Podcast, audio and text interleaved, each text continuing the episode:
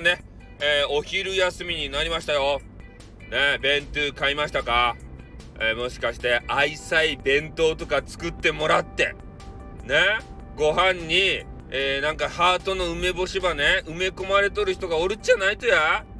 ね、同僚に、ああ、よかですねって、誰々さんとこの、ね、奥さん可愛いかですねって、梅干し何個埋め込んどうとですか？って言ってから、ハートの梅干し、塩分肩で死なないようにしてくださいよってことでね。うん。で、えー、今日はご飯の話なんですけど、お弁当のね、えー、新年度、新、新学期が始まって、えー、皆さんね、子供さんが学校行かれたと思うんですけど、えー、特にね、高校生のお子さんをね、えー、お持ちの方とか、もうね、弁当とかね、だいぶ食べますよ。ね、私の経験を話させていただきたいと思いますけど、ほんとね、高校生ね、もうありえないぐらい異次元に食べるけん。これね、ちょっと、あの、気をつけておいていただかんといかんすよ。普通の弁当箱やったら足りんけんね、買い食いします。ね。さらに売店でね、パンとか買うて、むしゃむしゃ食べて、で、放課後もね、あの、マックとかね、あの、ミスドとかモスとか行って、ね、あの、ファーストフードをバリバリ食べます。だからそういうのを防止するためにね、えー、弁当をある程度でかいやつはね、作らんといかんと。で、私がですね、えー、高校生時に、えー、食べていた弁当は、えまあ、なんとね、え重箱でございますね。あ、重箱のあのでっかいあのな、んかあれじゃないですか。弁当、弁当箱じゃないの、あれは。箱がさ。で、そこにもう飯とね、えおかずとぐわーってこう詰めてもらって、もう毎日がお花見ですたい。ね、風呂敷をぶわーってこう開けてですよ。ね、超豪華弁当を食べると。あれ、かなりね、こう作るの苦労したんじゃないですかね。みんなあの、おかずさ、詰めるときね、主婦の皆さん。ね、結構苦労してあの詰めてるでしょ？彩りとか考えて。なんか青いものちょっと入れなきゃ、あのね、揚げ物だけだったら、えー、茶色ばっかりになっちゃうからダメだよね、みたいな。ちょっと冷凍のあのブロッコリーとかほうれん草を、えー、ぶち込んどこうかしらとか言って、彩りまで考えちゃうやん。でも、さすがにね、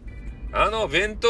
高校生ぐらいになって、その弁当作る時にキャラ弁作ってる人はいないでしょうね。大変っすよ、毎日毎日ね。あの、高校生の、ね、なんかあんまり口も聞いてくれんような人のためにさ、キャラ弁作るって。なんかそういうさ、えー、漫画ですかね映画ですかねなんかありましたよね。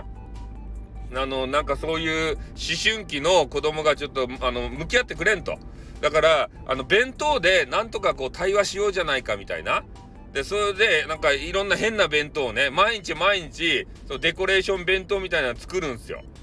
ね、ちょっと、あの、結末はどうかわからんちゃけど、多分ね、ハッピーエンドになったんじゃないかなと思うんですけどね。お弁当いつも作ってくれてありがとう。変な弁当だけど、いつも、あの、嬉しかったよ、みたいな、そういう終わり方じゃないかなという、えー、予想なんですけど、でも嬉しいよね。そういう、なんか心配。俺も、その、重箱弁当嬉しかったもん。毎日毎日さ、ね。すごい、すごい食費やったと思いますよ。で、それを考えて、えー、重箱作ってくれてね、えー、申し訳ないけれども、重箱だけでは足りずに、えー、売店でパンを買っとりました。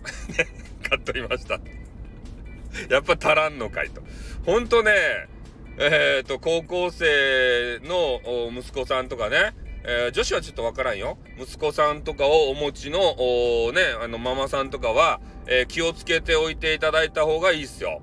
で、4月もね、まだ始まり、始まったばっかやけん、えー、お弁当もね、えー、ちょっと控えめに食べてるかもしれんけど、もう慣れてきたらね、もう弁当足らんで、あ、パンは買うてこうかね、って言ってから、パンの2、3個ば買いに行くけんさ、ね、だから無駄な出費になるんで、えー、大きいね、えー、弁当を準備してあげた方がいいんじゃないかなというアドバイスでございます。分かっとるわいってね、えー、言われたらそれだけなんですけど、ちょっとね、いつも田中代さんっていうね、激川の主婦の方が、えいつもお弁当を作ってるのを、え聞いていてね、えちょっとそういうエピソード思い出しましたんでお話しさせていただきました。じゃあこの辺で終わります。あーってー